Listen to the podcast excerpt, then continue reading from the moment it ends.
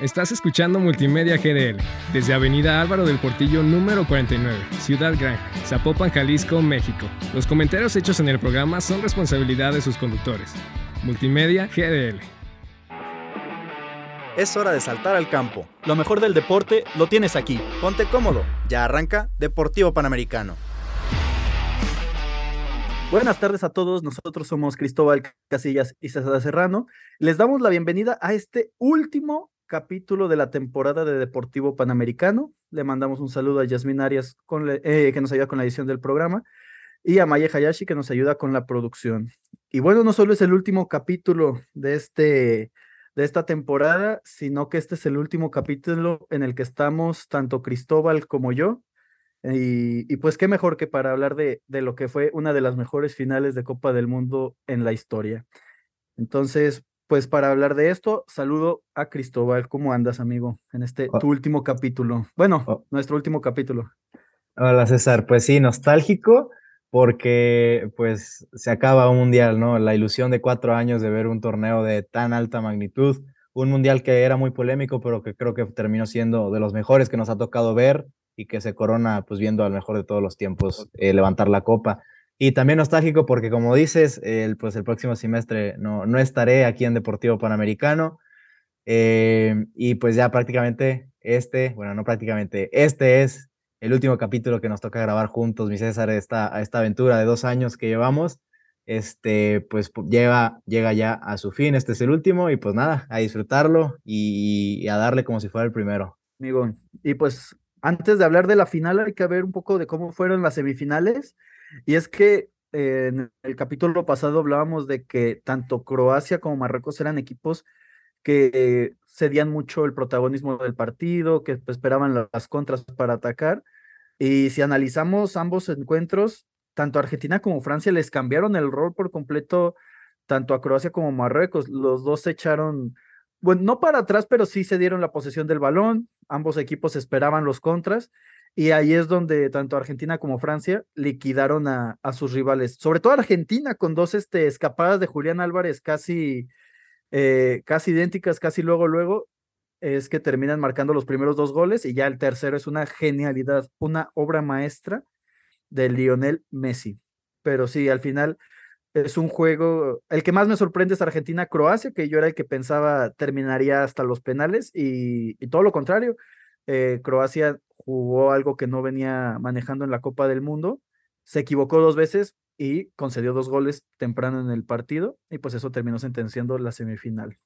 Es lo que, es lo que yo te, te comentaba, César, porque era un partido muy parejo, incluso Croacia tenía más el balón que Argentina y pues ese triángulo de la muerte que decimos, este, realmente, pues no encontraba el balón Argentina. Y no fue hasta el minuto 34 en el penal, que para muchos es polémico, para mí no, el, penal que, que, termina marcando Messi, pero fue hasta el minuto 34 que se abrió el mar para Argentina. Antes creo que Croacia hasta dominaba, pero dos errores les bastan, el 34 y el 39, que no despeja bien el balón el central y eh, Julián Álvarez termina empujándola, ¿no? Entonces, ya a partir de ahí fue todo cuesta abajo para Argentina, cuesta arriba para Croacia y pues sí, una genialidad que pues para muchos era el mejor central del mundial o de los mejores, Josko Bardiol, pues Messi le dijo, así eres de los mejores, ven, déjate saco a bailar, le, le, pintó la cara impresionante Messi y hay una toma, César, no sé si la viste, que me salió en TikTok, en la que Messi en el saque de banda le dice a Julián Álvarez, ven para acá,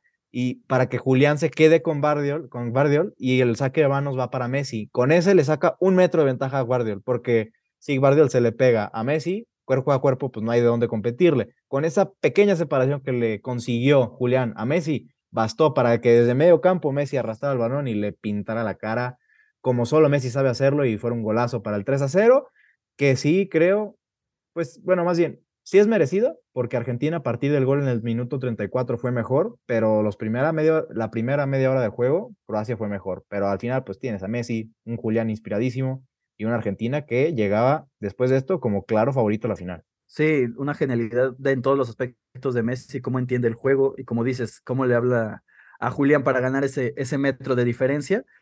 Y, y, sí, Bardiol venía siendo de los mejores centrales del Mundial, pero pues su falta de experiencia le, le costó. No puedes darle tanto espacio a Messi, o lo bajas a patadas o, lo, o le quitas el balón y no pudo hacerlo segundo.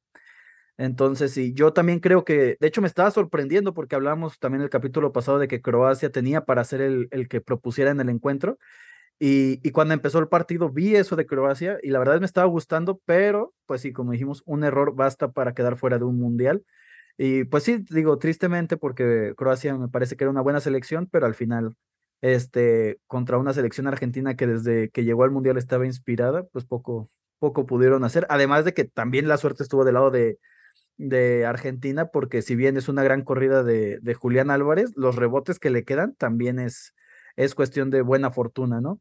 Y en el caso de Francia, pues igual un partido que estuvo que si bien se abre en los primeros minutos con el gol de, de Theo Hernández tras varios rebotes, me parece que, que me gustó esa versión de Marruecos que atacaba, ¿sabes? Hablamos de que nunca se había visto abajo en el Mundial. Y, este, y me gustó cómo atacaban, inclusive tuvieron varias opciones de gol, pero la verdad es que Conate se echó un partidazo, además de que Lloris también estuvo intratable. Y pues sí, lo que te decía, calidad tenían, pero no la suficiente para romper ese sello francés.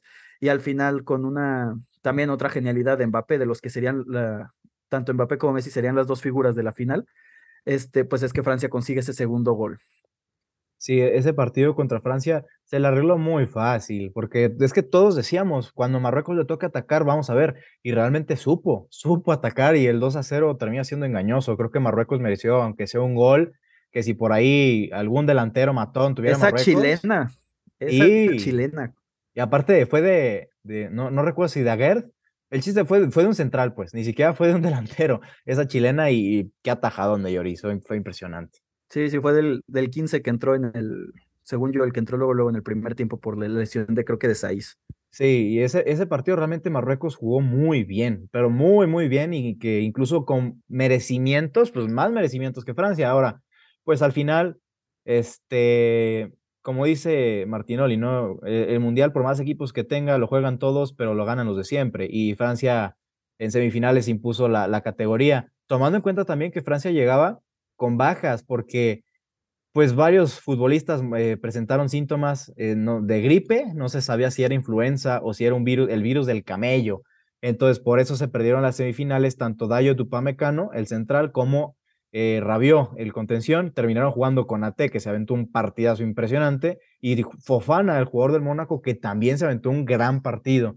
Y pues las individualidades de Kylian Mbappé. Pero a mí me dio la impresión que durante gran parte del partido, Francia jugó nada más a eso, a la individualidad y a lo que te pudiera generar Mbappé por la banda mano a mano con Hakimi, que hay que decirlo, no le pudo ganar. Y al revés, como Mbappé nunca bajaba, Hakimi iba de todas y ahí Marruecos metió mucho peligro y no fue hasta que Deschamps decidió meter a, a en vez de Giroud para Turam este, marcar a Hakimi y cerrar a Mbappé, fue hasta ese momento en el que Francia más o menos tiró el equipo hacia adelante y se pudo como que equilibrar el asunto. Pero en cuanto a funcionamiento de equipo, creo que incluso Marruecos fue mejor que Francia, pero al final, pues las individualidades pesan. Sí, sí, lo hablamos desde el partido contra Inglaterra, que Inglaterra había sido superior a, a Francia en varios momentos del partido, pero al final Francia tiene esa calidad para que en los minutos que ellos deseen acabar los encuentros.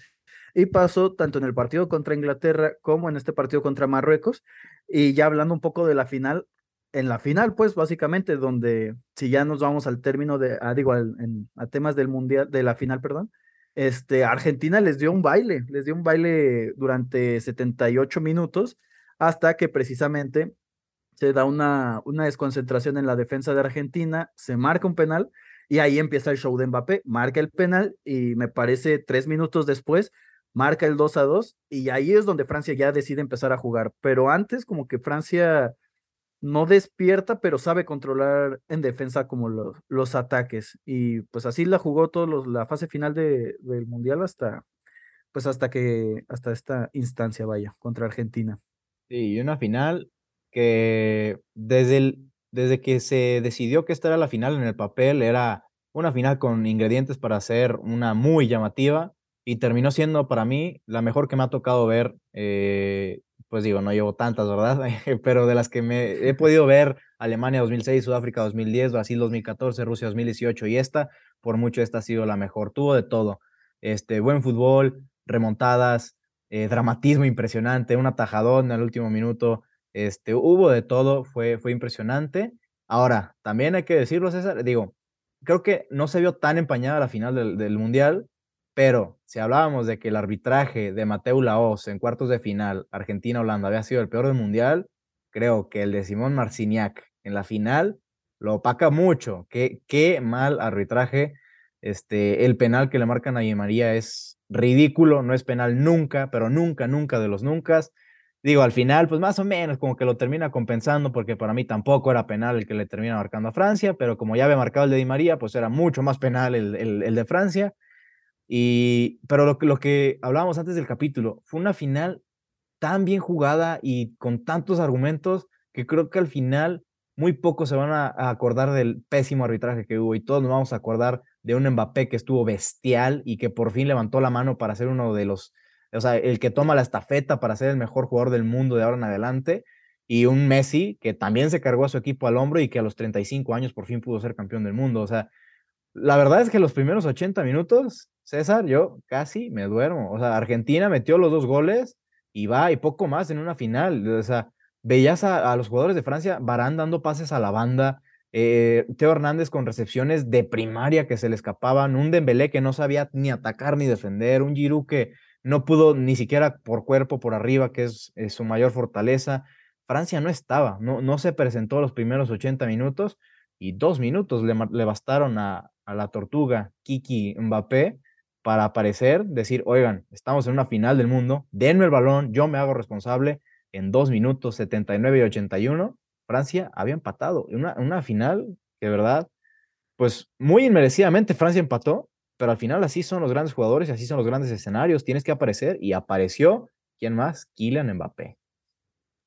Sí, desde que empieza el partido, lo hablaba justo con mi hermano, los jugadores de Francia sobre todo, bueno, para mí sobre todo Teo Hernández se veían este, desconcentrados, se veían un poco pues sí, o sea, como que no sabían que estaban jugando una final de Copa del Mundo. Teo Hernández para mí, sus primeros minutos también son desastrosos, digo, junto con Giroud y Dembélé, que son los cambios que hace, que se van de cambio al minuto 40, este, pero también perdiendo balones, este, eh, sí, una Francia que decepcionaba mucho y parecía que iba a ser una final extremadamente fácil para Argentina, digo, sí, como tú dices, el primer penal es un invento, de, Mateo Laos y sobre todo llama la atención que ni siquiera al bar fue a checar, que por cierto ahí estaba nuestro representante, el cantante guerrero, pero sí llama la atención que ni siquiera lo llaman para que revise la jugada, pero después empieza el que después empieza un poco el recital de fútbol con, con ese gol de, de Di María, ahí se empieza a ver un poco el destello de lo que iba a ser la final en los últimos minutos. Eh, un golazo, una contra impresionante, eh, muy bien sincronizada, puro toque de primera, ese pase de McAllister eh, milimétrico para que llegue Di María y la clave. Y sí, al final, ya que parecía que todo estaba cantado para que Argentina se coronara sin mayor complicación, pues sí es que Mbappé se pone las pilas y empieza a despertar a Francia. Ya después de, en tiempos extra, las cosas empiezan a cambiar. El primer tiempo extra sigue siendo para Francia, Argentina sigue golpeado, pero ya en eh, este, no recuerdo bien qué minutos caen los goles, creo que los dos son en el segundo tiempo extra. Este, pero ya en el segundo tiempo extra, Argentina otra vez recuerda que estaba, que estaba dominando a Francia, cae el gol, pero lo que hablaba con mi hermano, Argentina no sabe manejar los partidos cuando va ganando, y en cuanto se pone 3 a 2 y uno dice, bueno, ya por fin va a haber calma en el partido, siguen con faltas ridículas, siguen medio provocando peleas, y pues les terminan empatando con, un, con una mano de este, eh, creo que es este Montiel de Montiel, ajá, con una mano de Montiel, y pues nos vamos a los penales, que por cierto, destacarlo de Mbappé que metió, metió hat-trick durante el, el, partido, pero ya con la tanda de penales le mete cuatro goles al Dibu Martínez y tres de ellos son de penal, con lo difícil que es anotarle a este portero en esta, desde el manchón, ¿no? Entonces, eh, desde ahí ves también el mérito que tiene los cuatro goles de Mbappé. Sí, y de hecho Mbappé se convierte en el primer jugador en marcar hat-trick en una final del Mundial desde 1966, nada más y nada menos.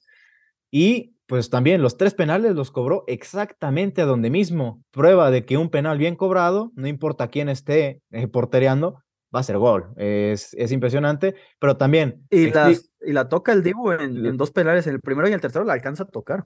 pero, o sea, repito, un, penal bien cobrado, jamás. Y mira que el Dibu mide unos 92, si no me equivoco, o sea, fácil no es vencerlo. Pero explícale a Kylian Mbappé que se aventó un hat-trick en final de Copa del Mundo y no fue campeón. O sea, así, de, esa, de esa manufactura fue, fue, fue el partido.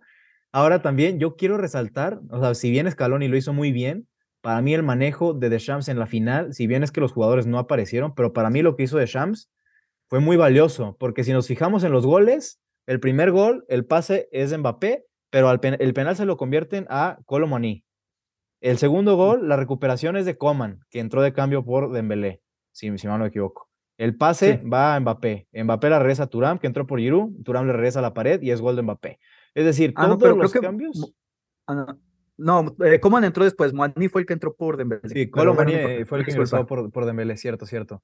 Pero a lo que me refiero es, todos los cambios aparecieron. Ahora, si yo no entiendo algo es la necedad de Didier, de Didier Deschamps de poner de titular todos los partidos a Dembélé. No hizo absolutamente nada en ningún partido del Mundial. Al revés, cuando entraba Comano y cuando entraba Colo Muani, que solo jugó dos minutos y, y tardó, tardó un minuto, 40 segundos creo que es el dato, en meter gol en semifinal contra Marruecos. Colomani en muy pocos partidos hizo más que Dembélé, al igual que Coman. O sea, esa necedad yo no la entendí.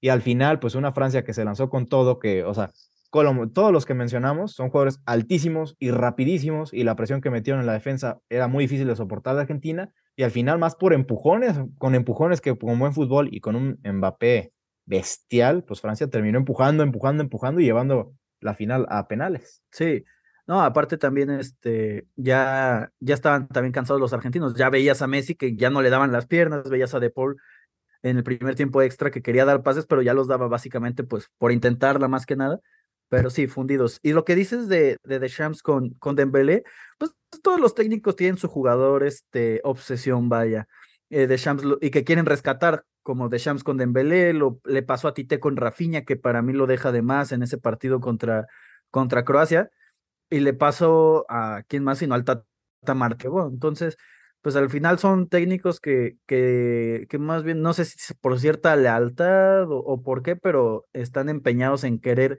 resucitar, vaya, el momento de los futbolistas, pero sí concuerdo, Dembélé, la verdad, una final desastrosa y, pues sí, no por nada te vas en un minuto 41 de la final de la Copa del Mundo.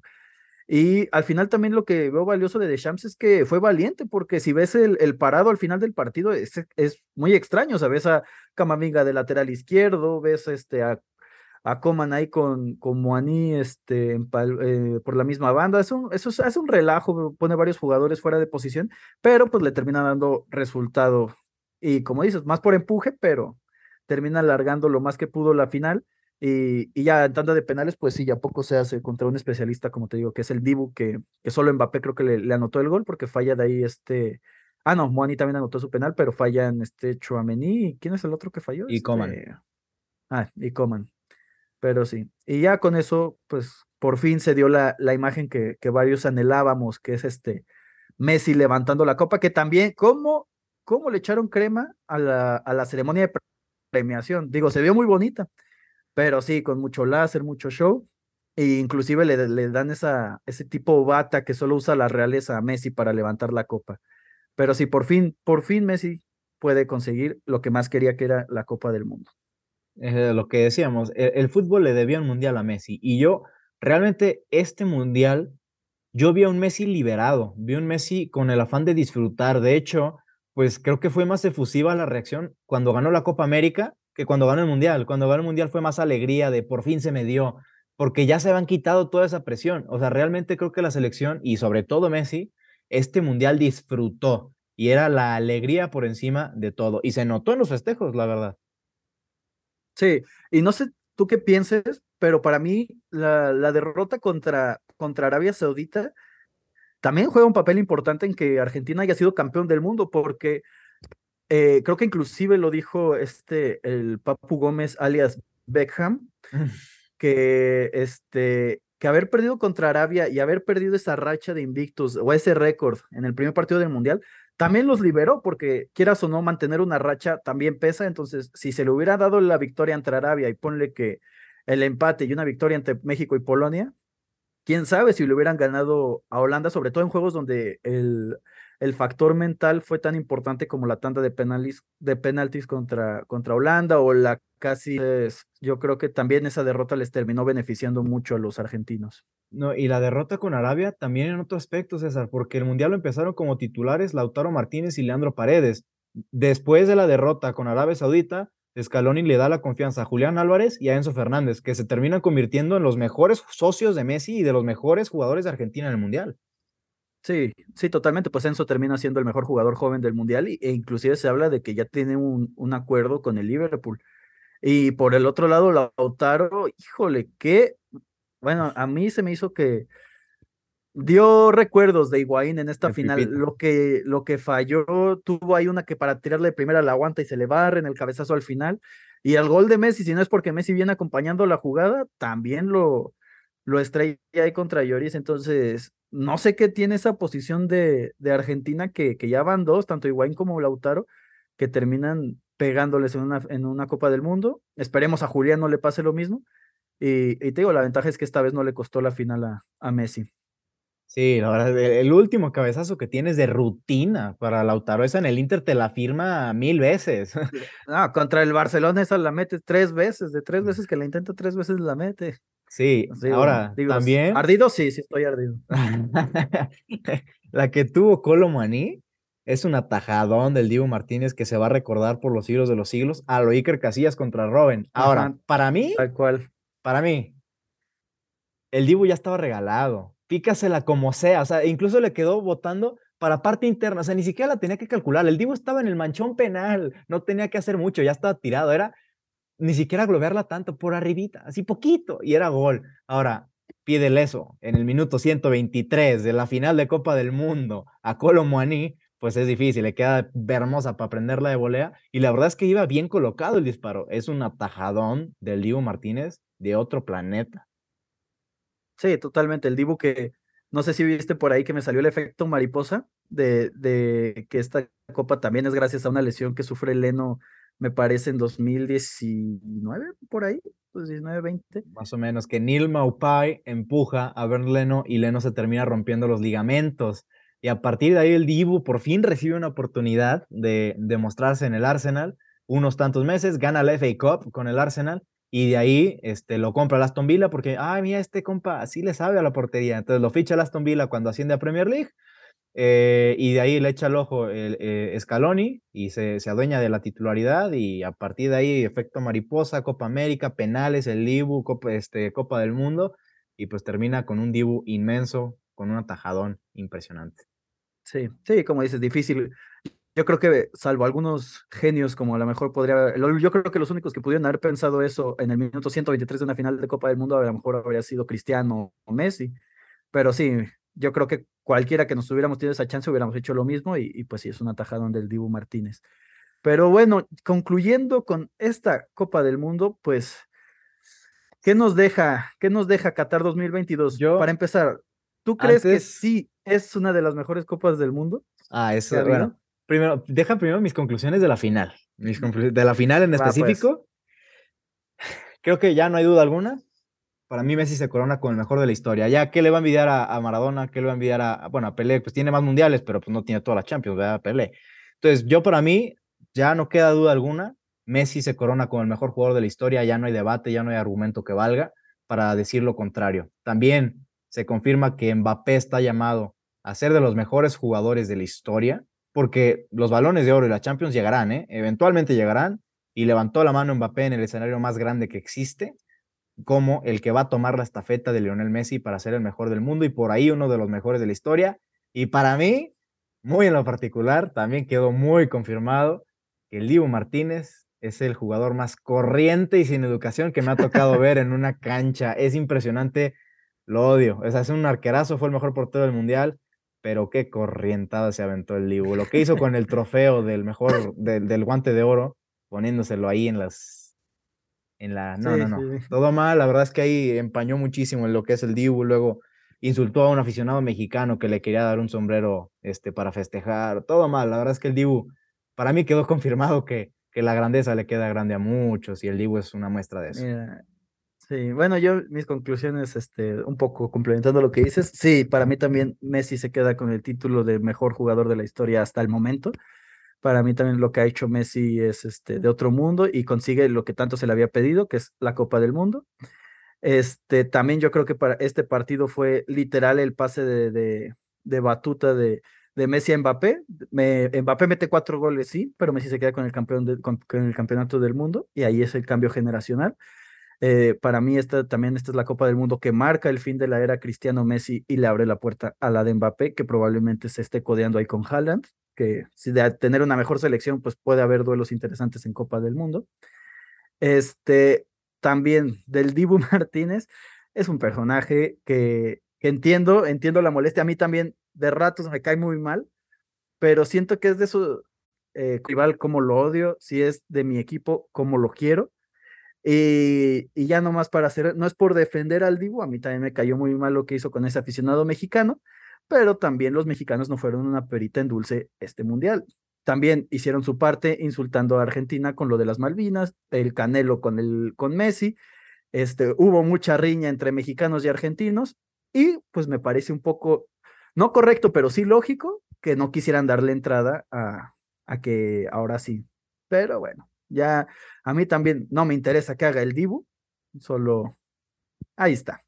Pero sí, eh, ahora sí te, siguiendo con lo, con, lo que, con lo que te iba a preguntar hace rato, ¿cómo viste esta Copa del Mundo? Digo, una Copa del Mundo que se llevó a cabo con mucha polémica, eh, si quieres decirlo, hasta un poco eh, manchada por, por el tema de corrupción, por el tema que ya todos conocemos de la construcción de los estadios, pero en temas futbolísticos, ¿qué te pareció? Mira, justo eso te iba a decir. Eh, bueno, un, un, saludo a nuestros amigos de Cuadro por Cuadro, Sofi Santana y Lino Rangel. Me aventé ahorita, le acabo de terminar, el documental que se llama Los, los Entresijos de FIFA, en inglés FIFA Uncovered. Te dice toda la corruptela que hay detrás de toda la historia de la FIFA y me quedó claro que el hecho de que el Mundial haya sido en Qatar fue una porquería de corrupción y de pagos y de ahí de un montón de, incluso gobiernos, el gobierno francés estuvo muy involucrado, o sea, fue de verdad una porquería de corrupción y de cosas bajo el agua para que el Mundial se realizara en Qatar y bueno, creo que al final todos lo sabíamos, digo, no es ninguna casualidad que Estados Unidos, con toda su infraestructura, presenta candidatura y la termina ganando Qatar, que no tenía ni un solo estadio digno de recibir una Copa del Mundo, ¿no? Este, creo que ahí, ahí quedó muy demostrado eso. Él está bien curioso ver la cara del, del que se encargó de la, de la campaña de Qatar 2022, que cuando le cuestionan eso, luego, luego le cambia toda la semblanza de, de, de viejo, no te metas por ahí porque porque pues sí, o sea, se le ve, se le ve que, que no tiene ni cómo ocultarlo, vaya. Pero sí, gran documental, si pueden ver esa, esa selección. Pero pues yo creo que al final, en cuanto a lo deportivo, me parece que fue un mundial bastante entretenido. Yo creo que hubo varias sorpresas, la victoria de Japón con Alemania, la misma victoria de Arabia con Argentina, este, el encuentro entre Camerún y Serbia, por ahí, creo, sí, Camerún y Serbia. Entonces, para mí, hubo, eh, futbolísticamente, sí, sí se me hizo que ha sido uno de los más entretenidos. Creo que sí me alcanzó a gustar más que el, el, pasado, que el de Rusia 2018, porque inclusive se me hizo un mundial más valiente por varios equipos, porque siento que el mundial pasado la tendencia fue esperar atrás, esperar atrás, encerrarte y, este, y contragolpear. Y este mundial, si bien agarró eso como base, le dio un poco más de sentido, le dio un poco más de forma y lo, lo, lo sazonó más, pues, o sea, a mí sí, sí fue un mundial en el que disfruté mucho la forma de jugar de varias selecciones. Sí, completamente de acuerdo, César. Eh, fue un mundial en lo deportivo y también en lo, hay que decirlo, en la organización, fue un mundial muy bueno, muy, muy bueno. Digo, ahí por ahí temas políticos de que los que entraron por Arabia Saudita los dejaron en la frontera varios, pero en lo meramente ya de logística dentro de Qatar fue espectacular, este, y fue muy, un mundial que recordaremos todos durante mucho, mucho tiempo, porque como dices también, se dio el cambio generacional, porque quizá aquí en Qatar vimos el último mundial de grandes genios que marcaron una época, como lo son Busquets, Benzema, que ya anunció su retiro, todos también Busquets anunciaron su retiro de selección, Giroud, que, justo en el mundial eh, rebasó a Thierry Henry como el máximo anotador en la historia de la selección francesa, también muy probablemente sea su último mundial. Hazard anunció su retiro de la selección de Bélgica, Luis Suárez, Edinson Cavani, el mismo Andrés Guardado, Robert Lewandowski, Gareth Bale, que por fin tuvo su oportunidad mundialista y ya va a ser la última muy probablemente. Lo de Luka Modric, que es impresionante. O sea, Croacia ha ido en su historia a seis mundiales, en tres ha conseguido medalla. O sea, es, es de locos lo que ha hecho Croacia y mucho tiene que ver Modric en esa historia. y por supuesto. Dos de ellas son de la Exacto. de Modric. Y no, de las. Modric se cargó a Croacia al hombre en las dos. O sea, es impresionante.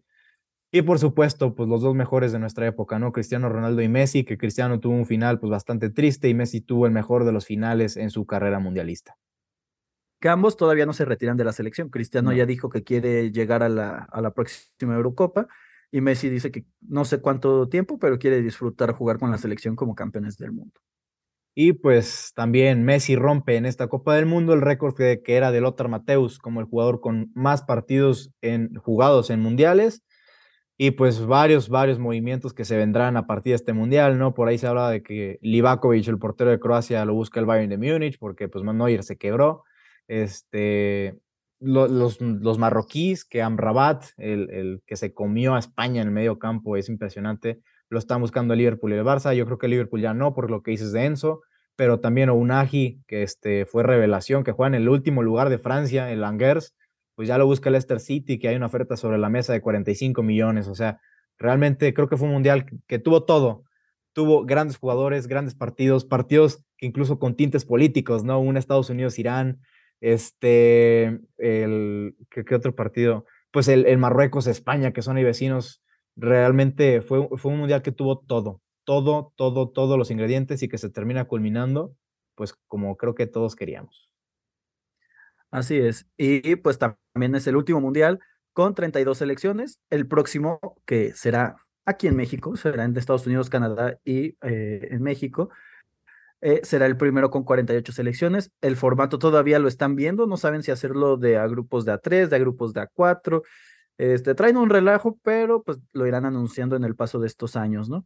Pero sin duda yo creo que fue un gran cierre para este formato de mundial, fue un gran cierre para muchas carreras y, y sí, yo creo que termina como to- todos queríamos que, o bueno, la mayoría queríamos, que es este, con el fútbol haciendo justicia, ya sea para Cristiano o para Messi. Afortunadamente para los que somos más de Messi, pues fue para, para el argentino.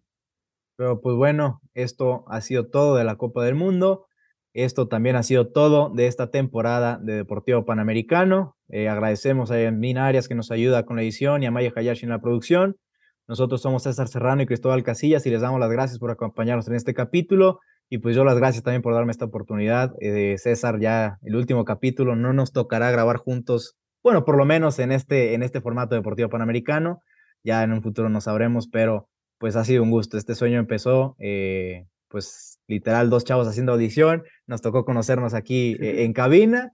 Y pues mira que después de dos años, cuatro temporadas, pues se forjó una amistad muy fregona y que espero se mantenga durante mucho tiempo. Y pues que desde Hamburgo eh, tendrán un seguidor más la próxima temporada. Muchas gracias, amigo. Efectivamente fue, fue un gran pro- eh, eh, comenzamos un gran proyecto y sí, claro que se ha formado una gran amistad que, que esperemos una vez este, en un futuro podamos recobrar e- este, grabar juntos. Y pues la mejor de las suertes, compañero, por allá, este, por allá en el otro lado del charco. Ah, y pues un gusto, un placer haber grabado Deportivo Panamericano estos dos años. Pues ya estás, igual mucho éxito en lo que venga en tu carrera, porque pues también es tu último semestre, el siguiente como universitario. Pero bueno, síganos que esto, esto sigue, Deportivo Panamericano sigue, vendrá un nuevo invitado, un nuevo conductor. Síganos en redes sociales, en Deportivo Panamericano, eh, en Instagram. Eh, pues se viene, César seguirá, también hay que decirlo, César no se despide, César seguirá como uno de los conductores, pero ahora con alguien más. Pero bueno, esto ha sido todo. Muchas gracias y nos vemos a la próxima en una nueva temporada de Deportivo Panamericano. Llegamos al final del partido, pero el deporte y la información no se detienen. Escúchanos la próxima semana. Estás escuchando Multimedia GDL desde Avenida Álvaro del Portillo número 49, Ciudad Gran, Zapopan, Jalisco, México. Los comentarios hechos en el programa son responsabilidad de sus conductores. Multimedia GDL.